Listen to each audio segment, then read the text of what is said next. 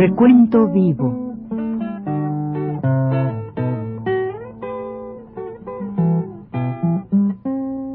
Mis décadas.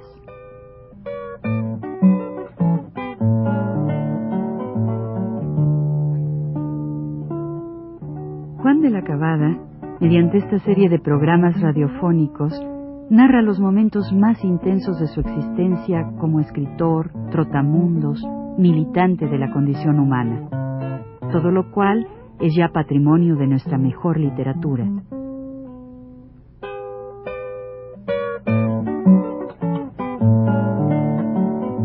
Con ustedes, Juan de la Cabada. Buenas noches. El programa de hoy es una continuación de la parte que llamo yo tercera estancia a la sombra.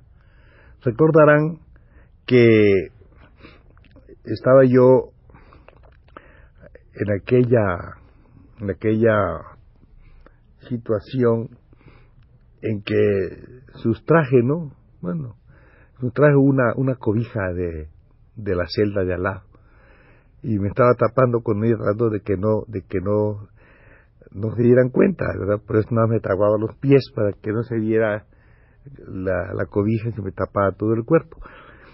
Pero un día llegó allí este señor eh, y me, el, el, jefe de agentes y me dijo, muchacho, pero ¿cómo estás allí? Mira, no tienes en qué taparte, no tienes nada, estás descubierto, te puedes enfermar. Me dice, no tienes cobijas. Como no veía lo que, la que tenía en los pies, dije, pues aquí estoy. Le dije, sí. ¿Y cómo es posible? Digo, no me avisó usted a tiempo, hombre. Yo te he avisado y ha traído una cobija aquí. Se, se llamaba Casimiro Talamante, recordarán. Y me dice, no, no es posible, no es posible. A ver, dijo inmediatamente, llamó al chato cobijas para todos estos. Éramos los cuatro. Entonces fueron de aquel, aquella parte donde estaban depositadas las cobijas. yo sustraje la que, la que tenía, digo, de mi celda, y, y allí repartieron cobijas. Las repartieron, a todos nos dieron cobijas. Pero nosotros no sabíamos, como íbamos a saber, que esas cobijas correspondían a la de los agentes de guardia en la noche. De manera que cuando los agentes en la noche llegaron y no podían pasar por nuestro pasillo porque estaba prohibido, no podían ellos entrar. Y preguntaron, pensaron, no vieron las cobijas y dijeron, y preguntaron por las cobijas y nosotros y las cobijas y, le dijo el chato, no, pues las tienen esos. Y se puso frenético, empezaron a gritar, nos, primero nos mentaron la madre, nuestros pinches comunistas, bueno, esas palabras fueron las de menos, pero lo demás eran unos insultos gravísimos y ya, pero de todas maneras nosotros seguimos tapándonos con las cobijas de los agentes que no, no tenían en la guardia con qué taparse ellos y nosotros estábamos muy calientitos en, la, en nuestras correspondientes celdas. Así pasaron los días, pasaron los días y yo naturalmente como no me comía todo el pan ese, se ponía duro, ese pan que traían, no, era de, ahí, traían comida de afuera para que no tuviéramos contacto con nadie y hace un buen un día como la una, como la, una tardecita así como las tres o algo así. Pues ya dieron la orden de que saliéramos de ahí y nos sacaron y nos pusieron en fila. Yo llevaba en mi sombrero aquel que conté todo el pan viejo, pues yo sabía dónde íbamos a dar, ¿no? Y dije, pues quién sabe, y metí todo el pan viejo en el sombrero y salí, y ese señor que siempre estuvo conmigo, no sé por qué, muchas deferencias, me dice, ¿cómo te va muchacho? Le digo, bien, le dije, bien. Entonces me pusieron enfrente a todos ahí y, me llamaron por un compañero que hasta entonces supimos que estaba en huelga de hambre. Es una cosa que él hizo a lo loco, ¿no? El compañero Juan González. Y estaba muy flaco, salió de ahí. Y bueno, entonces el, el señor Talamante gritó, tráiganme la Morotti ya estaba detenida ahí también. Y de ese día creo que parte su, pues a ella fue deportada, la, la, expulsaron de México en esa en ese tiempo. Eso ya fue como, debe haber sido por allá como el, creo yo que del 15 al 20 de febrero. Teníamos nosotros unos 10 días en ese, porque después pasamos a otro lugar. Bueno, nos metieron unos camiones y nos llevaron hacia un lugar que es una cárcel que está en la misma calle de Río donde está en Victoria, y que le llaman los sótanos de la sexta. Ahí entonces, pues, este, recogieron a, a, unos vasconcelistas, unos señores vasconcelistas, me acuerdo más o menos, de los que iban este, Salvador Azuela, este, Román Millán, eh, Carpi Manzano, un muchacho Mora, varios de ellos, ¿no? Eran ellos, eran, eran trece vasconcelistas. Nosotros éramos cinco, Juan González y nosotros cuatro, es decir, Campa, eh, Martínez, Guzmán y yo. ¿eh? Cinco y ellos eran trece. Bueno, nos llevaron, pero por esto pasamos por una calle, la calle es donde estaba la huelga de los cepilleros, y por más que yo hice porque nos vieran, no nos vieron. Es curioso, pasa un camión de esos, por ejemplo, por un determinado lugar, y la gente no advierte quién va adentro, y nosotros yo adentro queriendo hacerle señas y gritarles, pero nada, no, no me vieron. El ruido de la calle, todo eso, y vimos la huelga, la bandera roja puesta allí en, en la fábrica, y así por ese, por ese camino llegamos a la penitenciaría. Cuando llegamos a la penitenciaría, en realidad no es nada así este ofensivo ni mucho menos, pero sí los compañeros vasconcelistas estaban un poco asustados, un poco más que nosotros, creo yo, ¿no? Sí, no tiene, nada de particular. Entonces llegamos y nosotros en ese cubo se retumba la voz, ¿verdad? Mucho, y empezamos a cantar de paso la internacional. Entonces oía eso pues, fuertísimo, porque además tratábamos de cantarlo lo más fuerte posible, ¿no? Y ahí nos metimos, nos llevaron a un cuarto donde había un señor, jefe de ese, de ese departamento, que se llamaba el señor Calleja. Era muy significativo, porque Calleja, como ustedes recuerdan, se acuerdan del virrey Calleja, ¿verdad? Sanguinario virrey Calleja. Y este pobre, pues también te parecía Calleja, era así, tenía un bastoncito de esos de fierro que suenan así, suenan los bastoncitos en el suelo, esos de hierro que usan algunas gentes. Él tenía su bastoncito de hierro y una mirada así muy agresiva, pero era un pobre señor, nada más que nos miraba muy feo y toda esa cosa, ¿no? Y ahí estábamos lejos, viendo a lo lejos cómo estaban limpiando las galeras, ¿verdad? Las estaban limpiando, haciendo, pues, eh, toda esta cosa de, de los muchachos había muy apurados ahí, sacando, barriendo y barriendo y limpiando. Creo que eran, eran las galeras precisamente que íbamos a ocupar nosotros. Y para eso andaron limpiarlas muy bien, ¿verdad? Esas galeras pues tienen unos 72, creo, celdas, y nosotros éramos muy pocos, pero mandaron a limpiar esas galeras para, en honor nuestro, supongo yo. Bueno, estábamos allí cuando nos tomaron la antropométrica, ¿verdad? Que ustedes no sé si saben todo eso, que lo, le miden a uno, lo pesan a uno, y después de eso, pues este, yo además miraba un periódico que tenía el señor, el gráfico puesto sobre su mesa, y veía el periódico, bueno, yo estaba yo queriendo leer el periódico, ¿verdad? Pero en esto vienen y le cojo, lo cojo. ¡Suelte eso! Me dice, como si fuera un crimen. Decía, como no, dejó usted su periódico allí.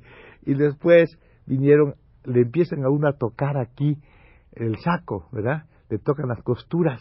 Las costuras empezaron a tocar las costuras. Pero yo por broma, al muchacho que me tocaba las costuras, le, le, hice una broma, le dice ¡bom! Le hice así, y por lo que le quería soltar una bomba, y el día pues se puso frenético, ¡aquí no se viene a jugar! Me dijo así, dice, deje usted eso para afuera. Me dijo grosería de, sobre eso, ¿no?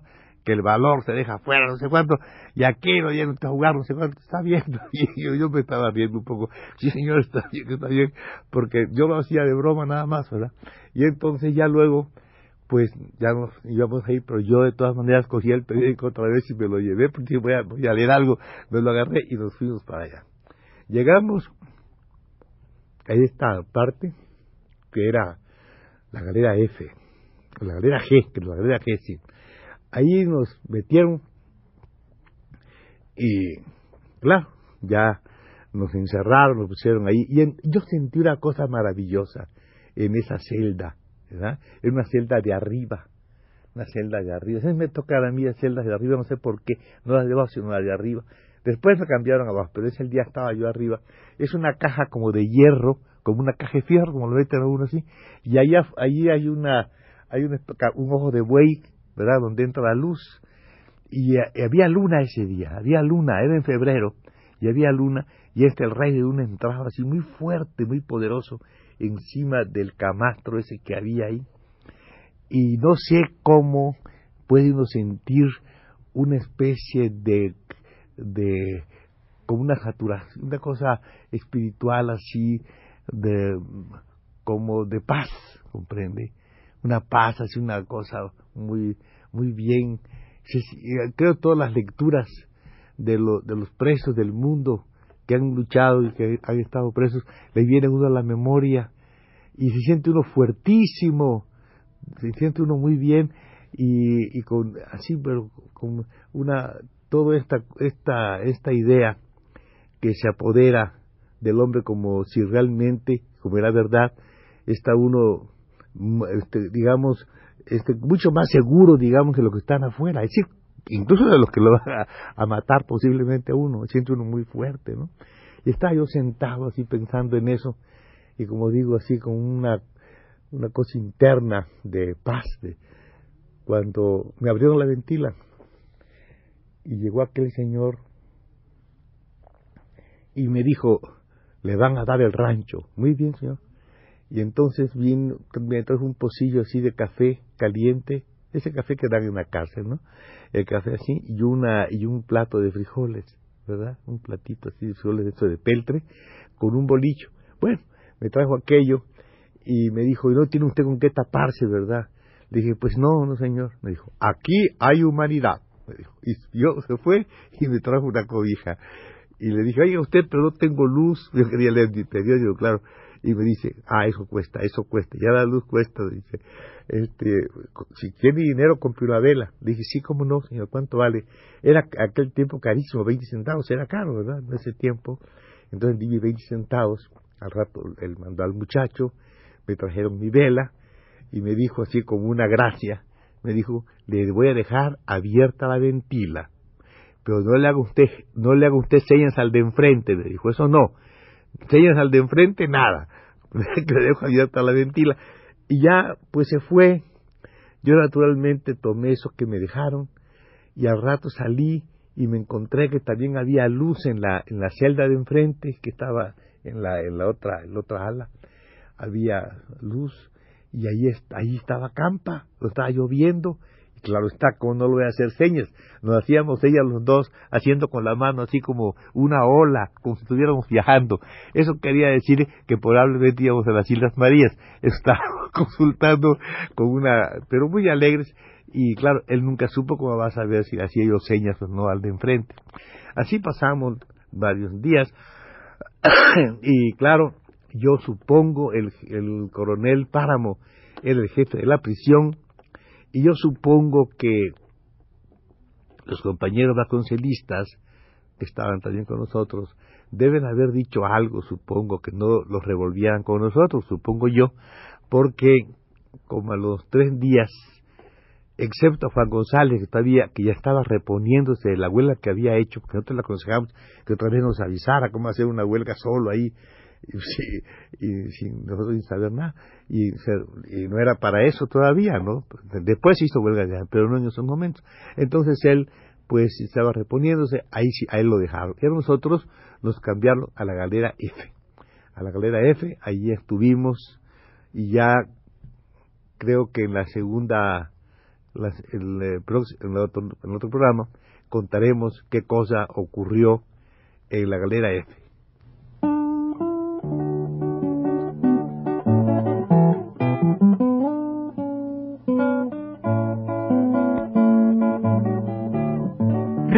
Universidad presentó Recuento Vivo.